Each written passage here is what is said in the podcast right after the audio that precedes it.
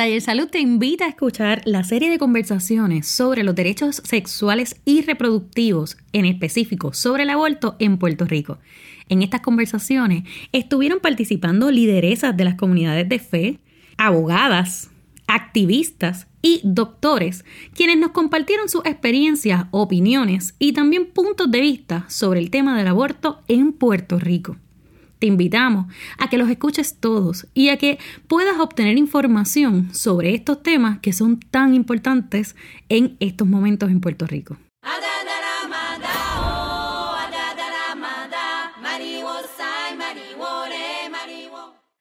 Saludos a todas las personas que nos escuchan. Mi nombre es Ángela Cruz desde Taller Salud y continuamos con las mesas de diálogo sobre los derechos reproductivos y el aborto en Puerto Rico. Hoy me acompañan cuatro mujeres maravillosas, activistas, luchadoras, que han estado ¿verdad? dando esa lucha en Puerto Rico por los derechos de las mujeres. Lourdes Hinoa, Alana Felmán Soler, Mayra Díaz, Nirvana González Rosa, quienes se van a estar presentando en este momento. Saludos, muy buenas tardes a todas las personas que nos escuchan. Hola, muy buenas tardes. Es Nirvana González. Un placer estar con todas ustedes. Muchas gracias, Alana Feldman Soler, aquí a las órdenes y, gracias por escucharnos. Muchas gracias por la invitación. Eh, mi nombre es Mayra Díaz. Gracias, Mayra eh, Alana, Nirvana y Lourdes, queremos darle, agradecerles y reconocerles todos sus trabajos, ¿verdad? Como líderes eh, y también como mujeres luchadoras en pos de los derechos de las mujeres. Hoy vamos a estar dialogando acerca de este proceso de luchar precisamente por los derechos y desde sus experiencias eh, queremos comenzar hablando sobre la importancia de romper con los mitos alrededor del aborto en Puerto Rico. Así que quien quiera comenzar hablando un poco de su trasfondo y la experiencia sobre cómo romper los mitos y cuáles son estos mitos. De cómo romper los mitos podemos decir muchas cosas porque ha habido una larga trayectoria eh, por romper con el tabú que está que rodea eh, la acción de terminar el embarazo, que no es otra cosa que el ejercicio pleno de una mujer eh, por controlar, ¿verdad? Y por controlar su cuerpo, su capacidad reproductiva y su autonomía. Y desde esa mirada es que las mujeres activistas y las feministas hemos dado la batalla para que ese derecho ganado no sea restringido de ninguna manera y sea sostenido en el tiempo. Eh, y de mitos, pues eh, rodeado, porque es, un, es una acción, yo te diría que de todas las actividades que hacemos las mujeres y de, todos los cuerpos y cuerpas que andan por el mundo, el más controlado y restringido es el de nosotras las mujeres, históricamente, y sobre todo el, de la capacidad reproductiva. Eh, y además es una, el tema del aborto, por ejemplo, es uno de los, de los issues y de los asuntos que está más contaminado de, de de asuntos, bueno, más contaminados por, porque está, incide todo un tema bien moralista y religioso, que básicamente yo te diría, controlado por varones en su mayoría de las veces, pues lo que ha impedido, ¿verdad?, poder este, eh, eh, despenalizar, descriminalizar, descriminalizar y de, desdemonizar, ¿verdad?, la, eh, la actividad de eh, controlar nuestra capacidad reproductiva. Yo creo que eh, eh, añadiendo a lo que dice Nirvana, es un asunto bien patriarcal. Em, porque si hablamos de mitos de aborto, tenemos que hablar de los mitos sobre lo que es ser mujer en este país y lo que no es ser mujer y lo que es ser una buena mujer en este país. Em, y entiendo que, que, el derecho que tenemos todas las personas con capacidades estar mujeres para decidir si, ¿verdad? Si, si, si continuamos un embarazo término o no, yo creo que es una de las rebeliones más grandes que se le puede hacer al sistema patriarcal. Este, porque ahí entra la agencia, ahí entra eh, la autonomía, ahí entra el deseo, ¿verdad? El deseo de, de no querer o querer continuar con un embarazo. Este, y sabemos que vivimos en una sociedad sumamente patriarcal, en un esquema patriarcal, racista, machista, em, y el que las personas, mujeres, tengan, ¿verdad? Y reclamen eh, la maternidad deseada, pues eso, eso es un mito en sí, ¿verdad? Es un mito en sí que todas las mujeres vinieron a este mundo a ser madres. Eh, y el asumir una, una, ¿verdad? Una libertad y una agencia sobre el cuerpo de una misma, eso rompe. Es un disloque eh, social en una sociedad patriarcal. Así que la defensa del aborto para mí eh, quiere decir la, la, defensa de la libertad máxima que todas tenemos que tener para tener una vida digna y una vida plena y una vida agenciada por mí misma este, en ese sentido. Y el poder trabajar el tema del aborto, especialmente en comunidad, donde mayormente da mi, mi experiencia, eh, es bien difícil de hacerlo sin separarlo de, de, la, de esa religión, eh, de esas creencias que, que se, han, se, han, entrelazado tanto con, con, nuestra, con nuestra cultura, con nuestra manera de actuar, con nuestro pensamiento, con nuestro acercamiento a, a cualquier cosa, ¿verdad? Ese, esa capacidad de tú poder separar lo que tú, lo que tú crees, lo que es tu espiritualidad, lo que puede ser tus creencias religiosas, de lo que puede ser toda una gama de otras circunstancias que, que, que son factores en la toma de decisiones de las mujeres de todo el mundo, pero en, o sea, en el caso del aborto especialmente, específicamente de, la, de las mujeres. Eh, y yo siempre encuentro que esa, esa, ese tema de la religión eh, se, se, puede volver una barrera como se puede volver una herramienta en el diálogo y en la conversación. Y ahí, ahí, ahí yo creo que pierdes o ganas mucho, mucho espacio de de solidaridad y de empatía en la manera en que uno pueda trabajar ese, ese tema en relación, el, aborto en relación a nuestras creencias y en separación a lo que pueden ser nuestra, nuestros fundamentos religiosos.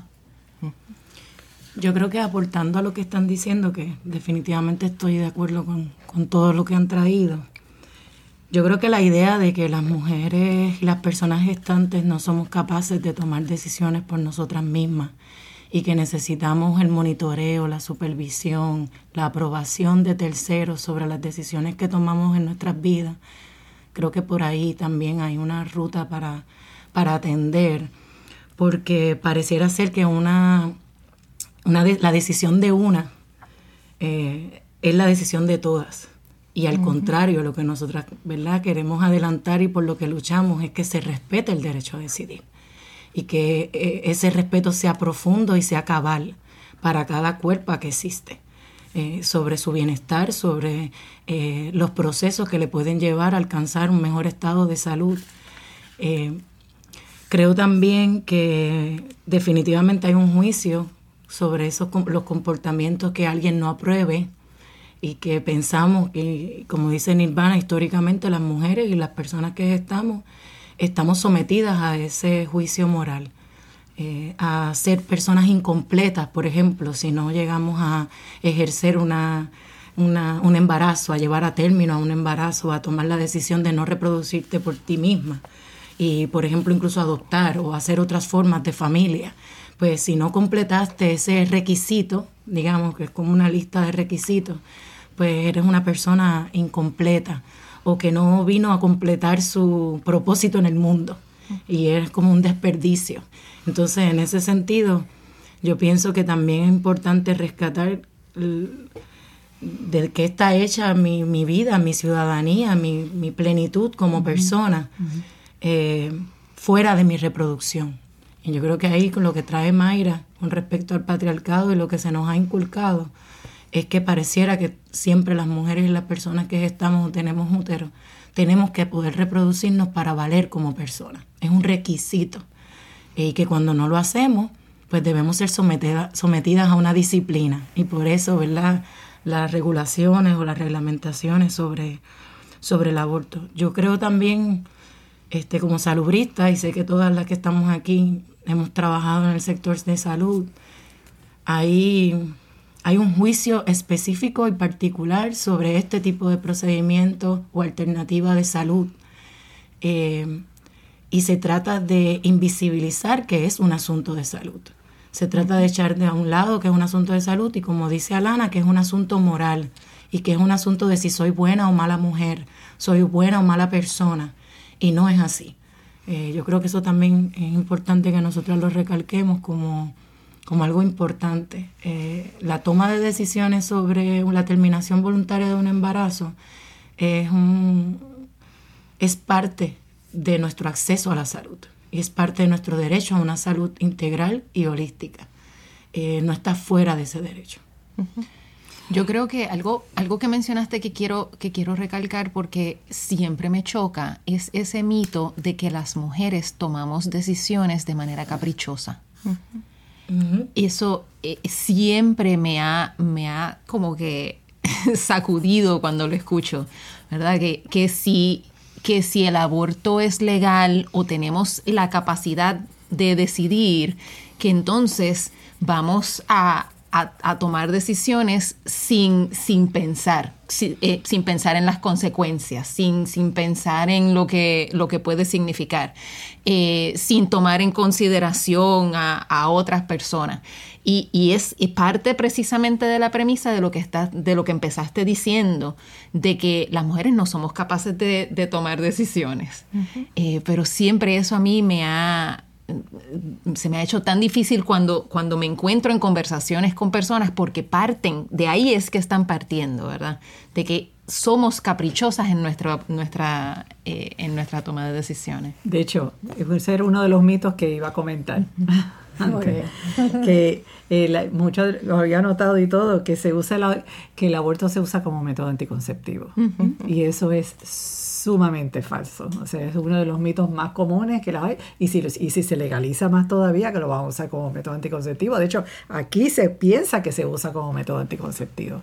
Y es, un, es, muy, muy errado. Como muy bien dijo Alana, eh, también me llama mucho la atención, me conmueve y me enfurece cuando escucho que alguien dice que una mujer toma, eh, toma esa decisión por capricho.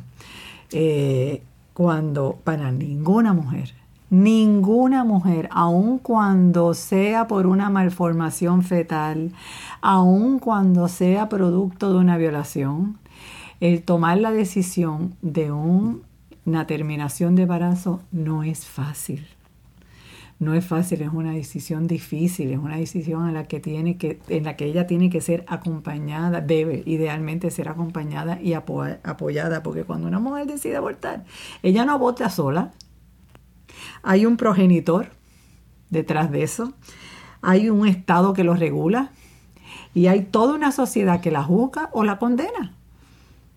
¿Ves? Es una decisión, ¿verdad? Que detrás de esa decisión hay toda una responsabilidad social y política de toda una sociedad. Definitivo, gracias Nirvana. Y, y lo que están trayendo de, permite contextualizar cómo las personas pudieran estar recibiendo una información desinformada sobre cómo es que realmente se ve, se vive los procesos, ¿verdad? De tanto de acompañar como de, una, de realizar una terminación de embarazo o un aborto. Eh, ¿Por qué ustedes creen que es importante todavía hoy sostener conversaciones que permitan eh, defender los derechos de las mujeres cuando en Puerto Rico hay un marco legal que protege el aborto? Eh, y entonces eso me, ¿verdad? me lleva a preguntarles, ¿por qué todavía hoy es importante que sostengamos este tipo de conversaciones? Eso es una buena pregunta para quienes llevamos más de 40 años en el activismo. Pienso que, que, a pesar de que las que estamos aquí sabemos que ese, ese derecho ha sido, eh, ha estado en riesgo de cuando en cuando, yo creo que este es el momento donde más eh, enmañada ha sido, ¿verdad? Esa, esa intención de de interferir con ese derecho, este, hacer el proceso de aborto más inaccesible de lo que realmente, ¿verdad? De, lo que es. porque otra conversación importante también es la cuestión de la accesibilidad. Hay una cuestión de legalidad, sí es legal, pero es accesible, ¿verdad? Y, realmente no lo es, eh, como debería ser, como son otros procesos de salud eh, esenciales. Así que yo creo que la conversación siempre es importante, pero específicamente en este momento donde hay una agenda, eh, yo diría que no oculta, bastante evidente de que hay un interés eh, muy enmañado en continuar eh, haciendo proyectos y en continuar demonizando, como dice Nirvana, una práctica médica que es segura, que no causa morbilidad ni mortalidad, que no causa crisis de salud pública de ningún tipo, pues entonces yo diría que son otras, ¿verdad? Las intenciones. Eh, y en el año pasado se han intentado establecer y, llevar a, los diferentes foros de la legislatura cerca de 10 proyectos para regular la práctica de aborto. Disque regular, ¿verdad? Este, que sabemos que es inaccesibilizar eh, y limitar y y yo creo que mientras esa amenaza esté ahí, siempre la conversación es importante. La conversación es esencial porque aunque nosotras podemos estar aquí hablando sobre un marco legal, muchas, muchas mujeres en Puerto Rico no conocen ese marco legal, no saben que existe un marco legal. Muchas personas piensan que, que el aborto está, eh, eh, eh, está regulado o controlado legalmente, o sea, que está, que está que es ilegal realmente. Eh, y a mí yo me acuerdo siempre una conversación con, con Yamila Cise, que, donde ella nos dijo de un estudio que se había hecho donde entrevistaron mujeres sentadas en una clínica de aborto, sentadas en la sala de espera, y todavía más de la mitad pensaban que el aborto era ilegal en Puerto Rico. Así que si tú te pones a pensar la vulnerabilidad de esas mujeres que piensan que están sentadas buscando un servicio de salud, pero piensan que están haciendo algo ilegal, que alguien les está haciendo un favor debajo de la mesa, donde, o sea, no las pone en una posición de igual a igual para negociar su salud con su profesional de la salud y tomar unas decisiones realmente en, una, eh, eh, en, un, en, un, plano de, de igual a igual. Así que en realidad esta conversación hay que tenerla porque precisamente las mujeres no conocemos nuestros derechos sexuales y reproductivos. No sabemos realmente qué servicios de salud están a nuestra disposición y son alternativas para las circunstancias que estamos enfrentando y las decisiones difíciles que estamos tratando de tomar.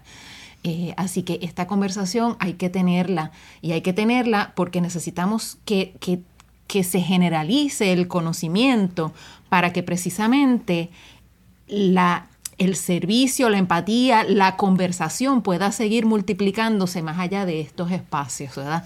Que, esa, que esa mujer que está considerando qué hago y no estoy segura si puedo continuar y llevar a término este embarazo, pueda saber que sí hay eh, unos recursos de apoyo que pueden ser sociales, que pueden ser legales, pero que sencillamente el poder tener la discusión y la conversación con quien ella sienta eh, que tiene, ¿verdad? Eh, que, ella necesita escuchar, que puede abrir esa conversación para tenerla. Yo creo también que, retomando lo que dice, un poco de lo que dice Alana, de esa conversación, sobre todo desde la experiencia también, ¿verdad? Ahora en, en, Taller Salud y en las comunidades que nosotras estamos atendiendo, eh, definitivamente que esté claro para quien esté escuchando este podcast que el aborto es legal en Puerto Rico y que usted no está haciendo absolutamente nada malo eh, por acceder a este servicio de salud eh, y que como dice Mayra, las gran barreras y dificultades que tenemos es de acceso y del conocimiento pleno de nuestros derechos y del ejercicio de nuestra ciudadanía.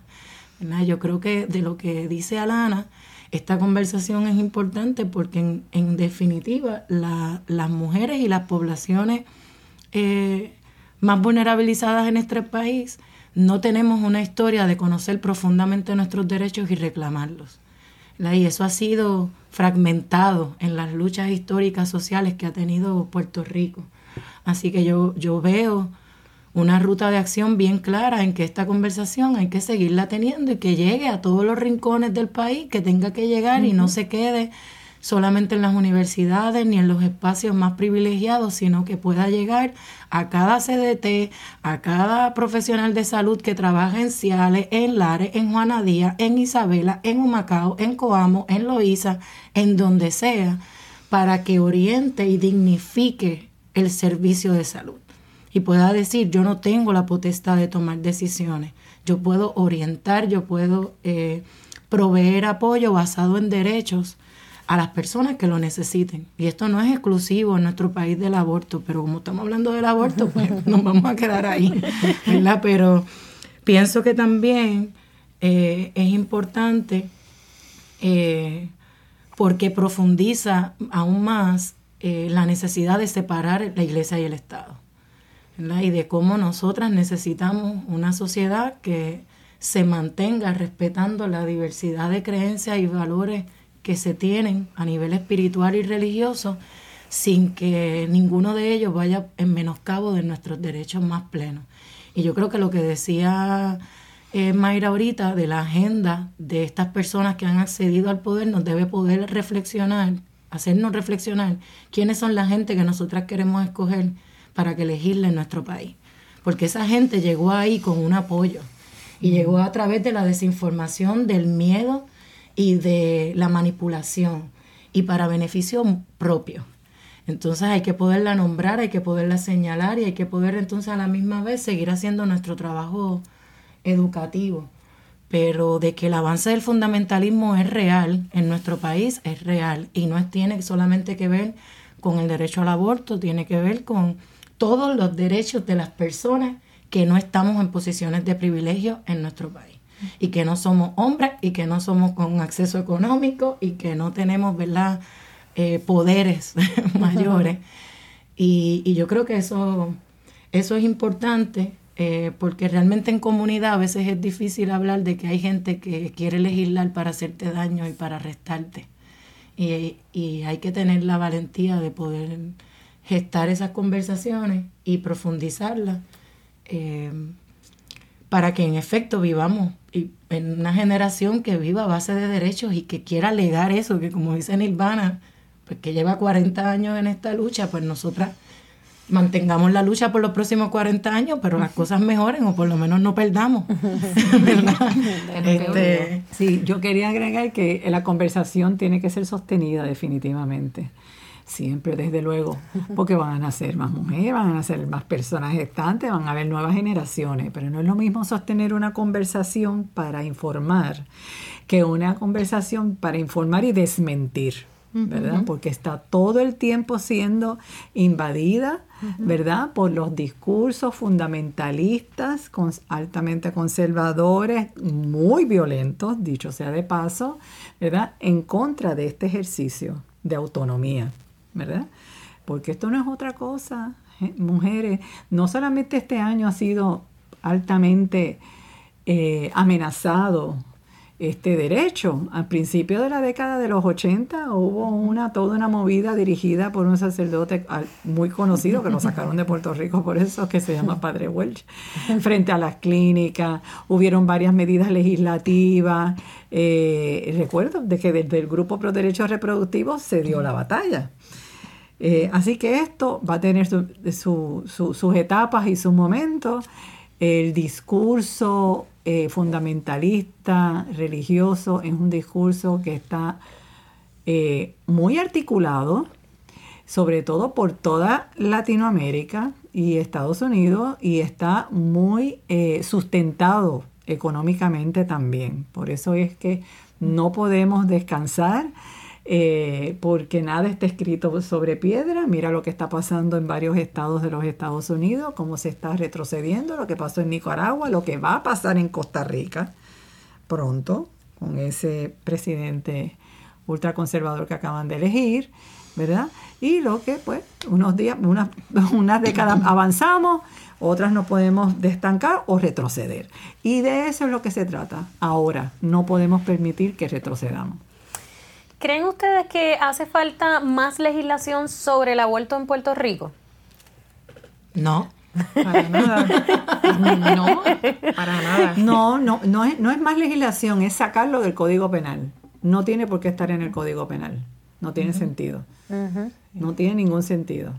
Sí, yo, creo que eh, la legislación, si me preguntas a mí, yo creo que todas vamos a tener ideas mucho más eh, asertivas de a dónde debe ir dirigida la legislación para proteger derechos a la salud y derechos sexuales y reproductivos.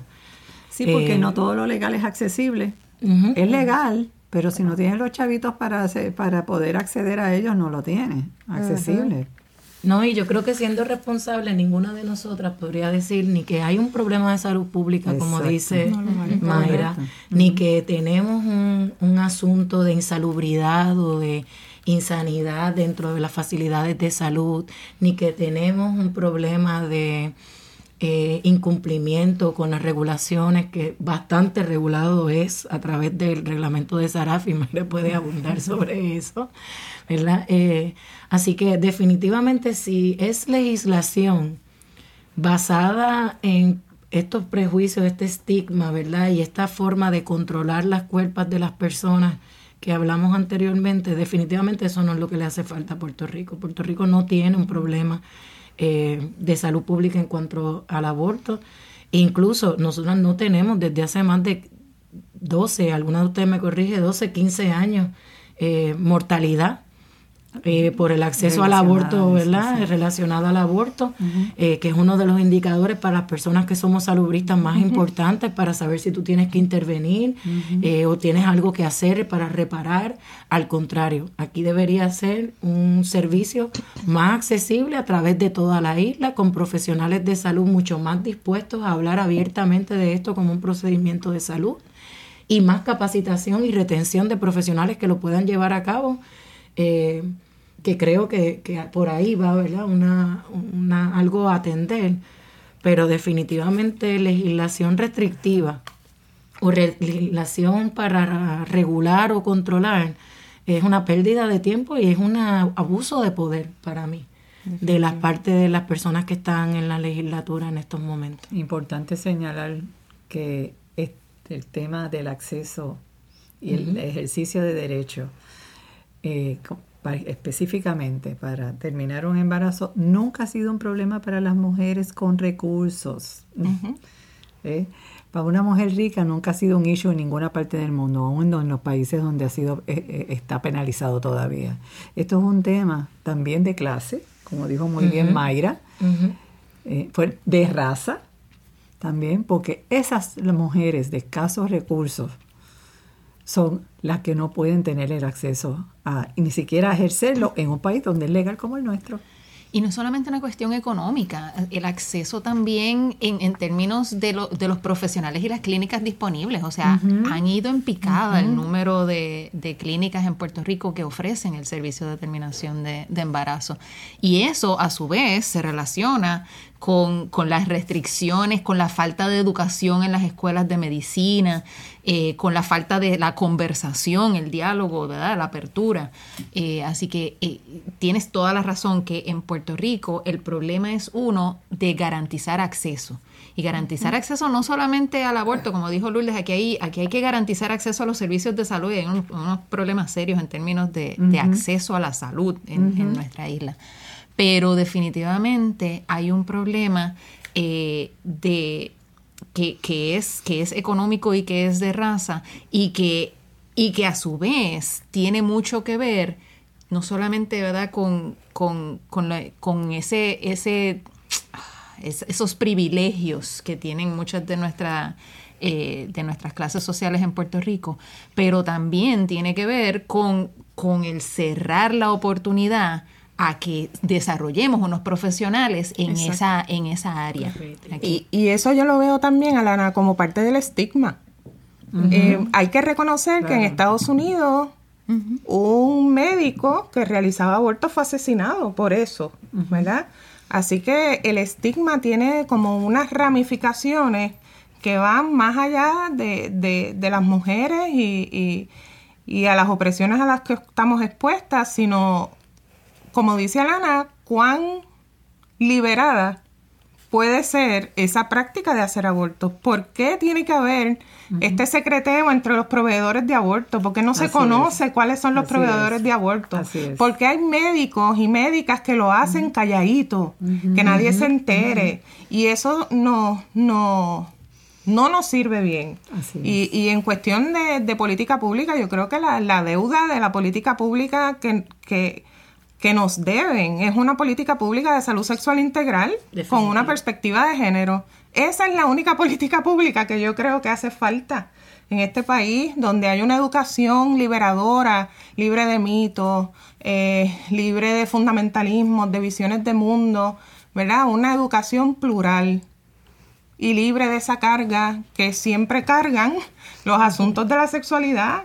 Eh, yo, yo sueño ver ese momento donde, donde se nos pague esa deuda de tener una, una política pública de salud sexual integral donde quepan todas las personas en sus diversidades, ¿verdad? Y que sea aborto, que sea eh, métodos anticonceptivos, que sea educación sexual integral, que sea todo lo que necesitamos como seres, como seres humanos y como seres que tenemos capacidad social y capacidad sexual y capacidad emocional. Eh, y yo creo que para mí esa es la única política pública que se necesita en este momento. Exactamente. Pero para llegar a esa política pública, el camino tiene que estar pavimentado con una separación de iglesia y Estado. Definitivo. Porque sin eso es, bien difícil el poder tener esa, eh, esa apertura. Sí. porque en los países donde, donde lo han logrado, han podido hacer Y esa debe ser la aspiración. hacer eso. No debe ser nada menos que eso. Así es. El trabajo que hacemos todos los días y que han hecho grandes mujeres como tú, Nirvana, y que seguirán haciendo grandes personas que están ¿verdad? Que vienen con todo. Estas generaciones vienen con todo. Yo estoy bien tranquila. Este, tengo una en casa y, viene con todo. Eh, eso es lo que debe aspirar. No debe aspirar menos. sí, reconocer que hay un camino que hay que andar y unos peldaños, ¿verdad? Y, y un paso bien dado es también significativo, pero merecemos tener acceso a salud, tener acceso a vidas plenas, ¿verdad? Y, y el Estado nos debe. Bueno, yo recuerdo el título de un libro maravilloso eh, y pionero que se escribió a finales de los años 80 y que el título decía el siguiente, Derechos sexuales y derechos reproductivos, los más humanos de todos los derechos, por la doctora María Ladí Londoño, eh, de Colombia. Ella fue la primera en ponerle el sello de derechos humanos a los derechos sexuales y derechos reproductivos. Porque ¿dónde comienza el primer ejercicio de derechos? Gente, en el cuerpo. En, nuestro cuerpo. Sin cuerpo no hay derechos y no hay derechos sin cuerpo. Y por ende, ese es nuestro primer ejercicio de democracia. ¿De qué democracia estamos hablando? ¿De estar eh, votando cada cuatro años? ¿No? ¿En qué pasa el resto de la vida? ¿No? Este, si yo no puedo decidir sobre mi sexualidad, sobre mi autonomía reproductiva, sobre mi cuerpo entero, de qué democracia estamos hablando. Y ese es el giro del discurso que han hecho las compañeras en toda Latinoamérica y el Caribe cuando de aborto se habla, porque es un tema de democracia. Excelente, gracias Nilvana. Eh, a mí me gustaría que, pudiéramos hablar sobre cuáles son los riesgos para las mujeres y las personas gestantes si proyectos como el S93 eh, continúan apareciendo durante, ¿verdad? durante el, camino y la historia de Puerto Rico. ¿Cuáles serían los riesgos para las mujeres y las personas gestantes desde un marco social? Bueno, yo. el riesgo serían muchos. O sea, el primero es, se va a empezar a sembrar el miedo otra vez, se va a seguir, bueno, ya se está sembrando, porque con toda eh, la, este, eh, la movida mediática que ha levantado este proyecto, ¿verdad? El miedo, la inseguridad, ¿verdad? La indecisión, el sentido de culpa, en fin, una serie de cosas, de sentimientos, emociones que pueden, pueden irse despertando o redespertando, porque a lo mejor hay alguna mujer que ya se ha hecho una terminación de embarazo y ahora se necesita hacer sola y entonces se lo va a pensar cinco veces porque fíjate, porque a lo mejor, porque quizá, ¿ves? Eh, y eso es un gran daño emocionalmente que se le está haciendo a las mujeres y personas gestantes en este país, pero es fatal es fatal. Eh, y por eso, pues el alto riesgo que tiene a que se pueda volver a restringir, el alto riesgo que tiene a que se pueda, pueda volver a penalizar y poner en alto riesgo la vida y la salud de las mujeres y personas gestantes en este país. Ese es un riesgo gravísimo. Bueno, yo, yo lo primero que pensé cuando, cuando hiciste la pregunta, Ángela, fue, depende, depende cuánto tú piensas que valen la vida de las mujeres y de las personas gestantes. Porque si tú las quieres ver presas, pues tal vez eso es lo que se busca, ¿no? Si tú las quieres ver muertas, si tú las quieres ver eh, totalmente desposeídas y sin agencia, eh, si tú quieres ver eh, un efecto dominó en la forma en que se cría y se sostiene entonces la familia en Puerto Rico, obligada, pues todo depende de dónde tú te quieras parar con respecto a cuánto es que realmente valen la vida de las mujeres y de las personas gestantes. hay gente que te puede decir, no me importa, pues que vaya presa. Bueno, el presidente del Senado nos llamó asesinas hace unas semanas con su boca de comer y sigue siendo presidente del Senado. Así que tal vez, tal vez para el presidente del Senado, pues las asesinas deberíamos estar presas y eso no sería un problema. Pero como bien dice Nirvana, yo creo que las personas... Se llenaría la cárcel. Claro. Mujeres. No solo, no solo la cárcel, se puede llenar el cementerio también. Además porque eso es lo que nosotras vemos eh, eh, y compartimos con nuestras colegas y compañeras latinoamericanas, sobre todo en los países donde hay mayores restricción. Todavía quedan cinco países en toda nuestra América que tienen una restricción total al aborto, incluyendo a nuestras compañeras dominicanas. Y lo que vemos son mujeres presas, mujeres lastimadas, llegando a servicios de salud que a veces no se les puede proteger la vida por acceder a abortos clandestinos eh, por causar, ¿verdad? Quererse provocar, autoprovocarse los abortos de forma no segura y de forma no salubre y de forma no orientada, no apoyada, como dice, ¿verdad? Nirvana. Así que realmente yo creo que, que esta conversación, como decía Lana ahorita con la comunidad, para mí es importante eh, hacer, hacer constar el privilegio que nosotras hemos tenido como generación de vivir en este estado de derecho de legalidad. Eh, en, mi, en mi caso personal, por las decisiones que he tomado sobre mi reproducción y sobre las decisiones que veo que otras personas ¿verdad? Pueden, pueden tomar y que perder ese derecho que hemos tenido hasta el momento, eh, no, lo que nos hace mirar, pues nos debe hacer mirar a los lugares donde está eh, inseguro, donde es ilegal, donde está criminalizado. Y lo que vemos es terrible para la vida de las mujeres. Lo que vemos es violencia, lo que vemos es eh, morbilidad, distintos tipos de desarrollo de condiciones de salud, tanto físicas, mentales, emocionales, eh, y lo que vemos es más cárceles con mujeres adentro. Que ese es el caso de El Salvador, ese es el caso de Dominicana, eh, ese es el caso de Honduras, y la pobreza que vemos en esas mujeres y la escasez que vemos en esas mujeres.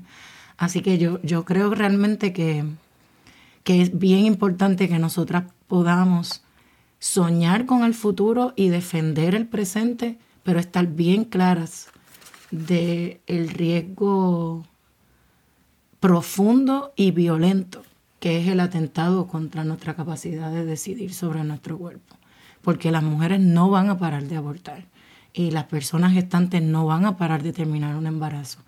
Si uno profundamente llegó a la decisión de que un embarazo no es lo que más, eh, lo que es ideal en el momento en el que ocurre, eh, uno va a buscar los mecanismos para, para terminarlo. Eh, así que yo creo que por ahí también me parece importante eh, hablar de esos privilegios y de por qué yo creo que en el fondo todas seguimos tan aguerridas tratando de, sostener sostener este frente, porque sabemos el, riesgo profundo que es eh, el que perdamos eh, estos derechos en particular.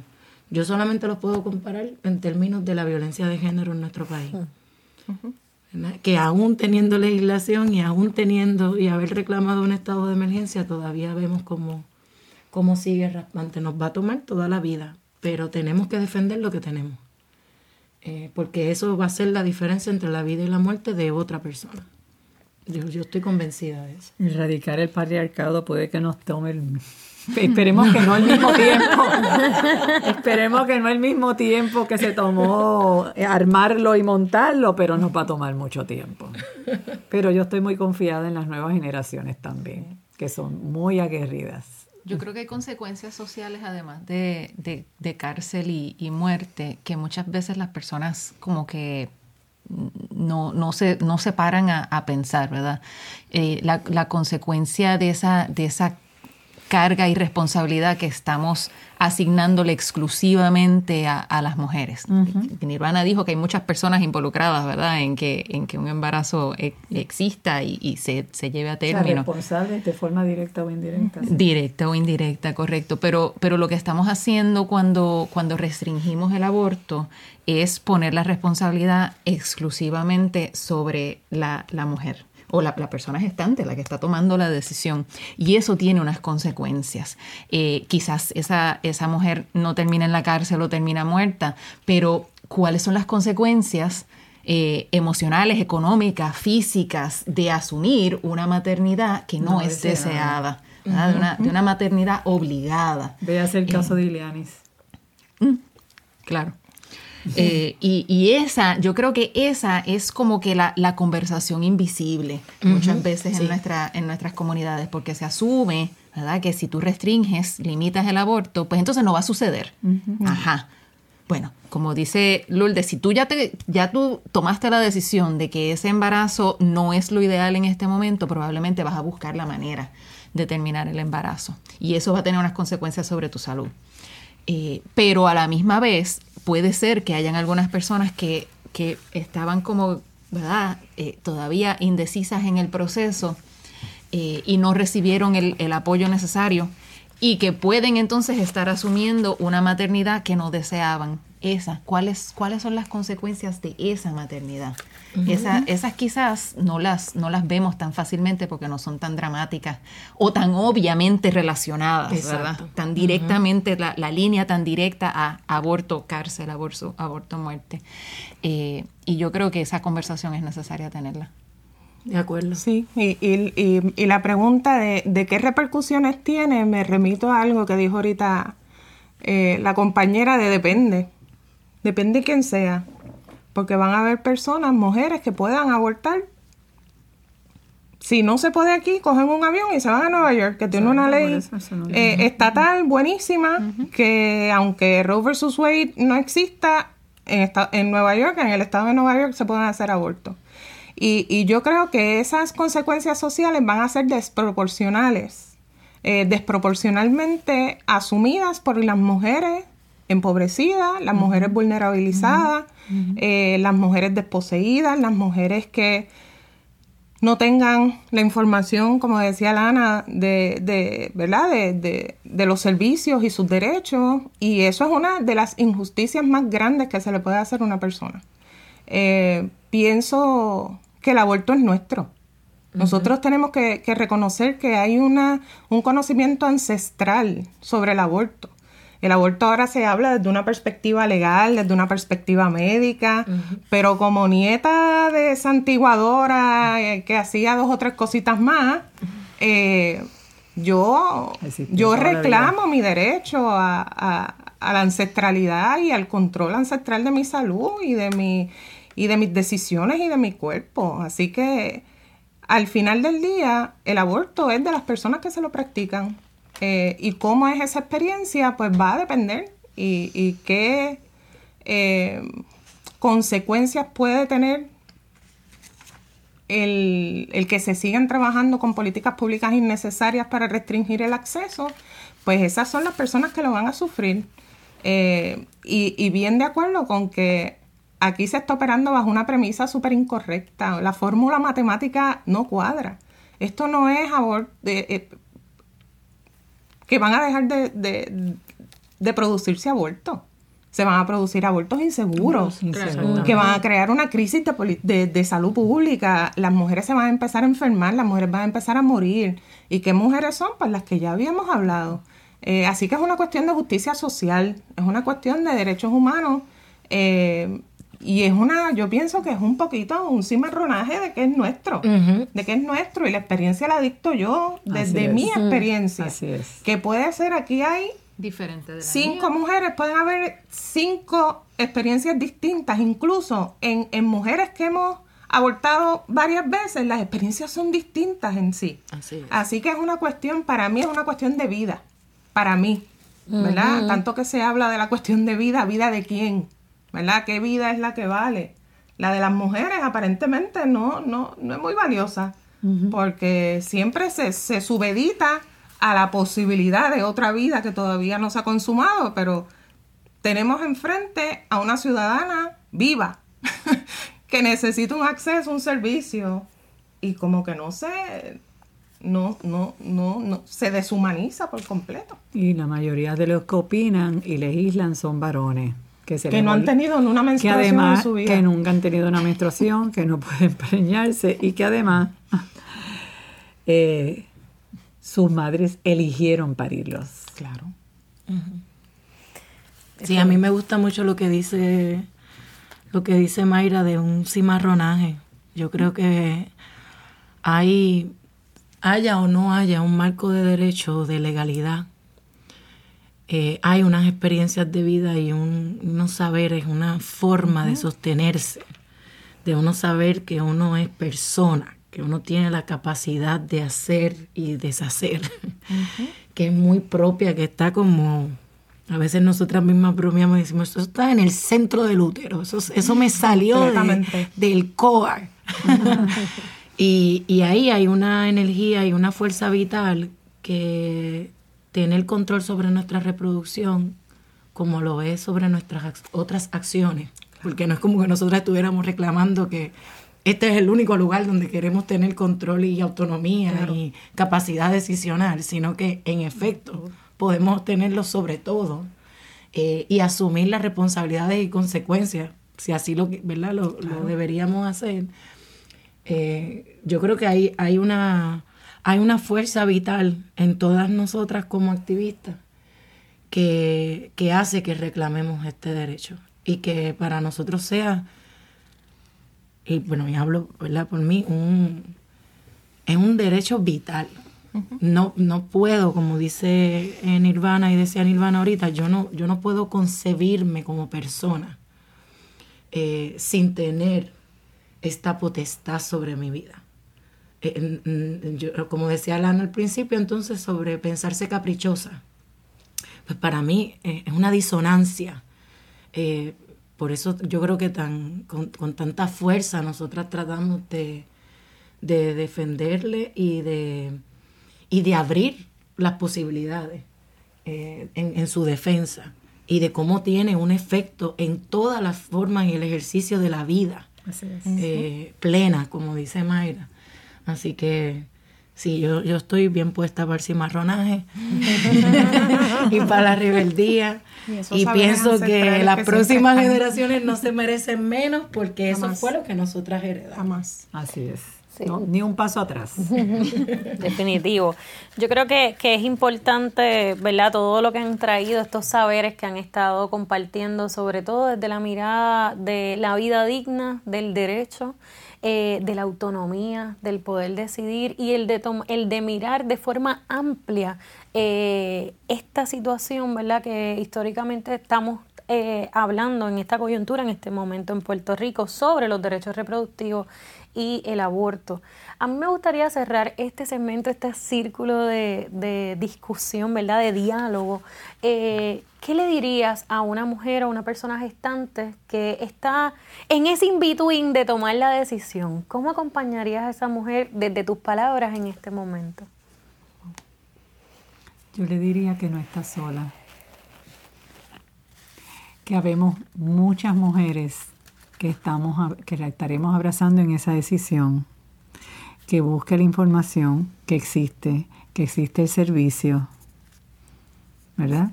Para ser acompañada en este proceso. Por esa línea yo le diría que no está sola y que yo la acompaño. Eh, hay iniciativas eh, comunitarias, más pequeñas, más grandes, pero las hay. Están las mingas, que son dulas de aborto, está Aborto Libre PR, está Taller Salud, están otras organizaciones que, que tienen información y recursos libres de juicio, compasivas, sensibles y amorosas, porque esto también es un acto de amor.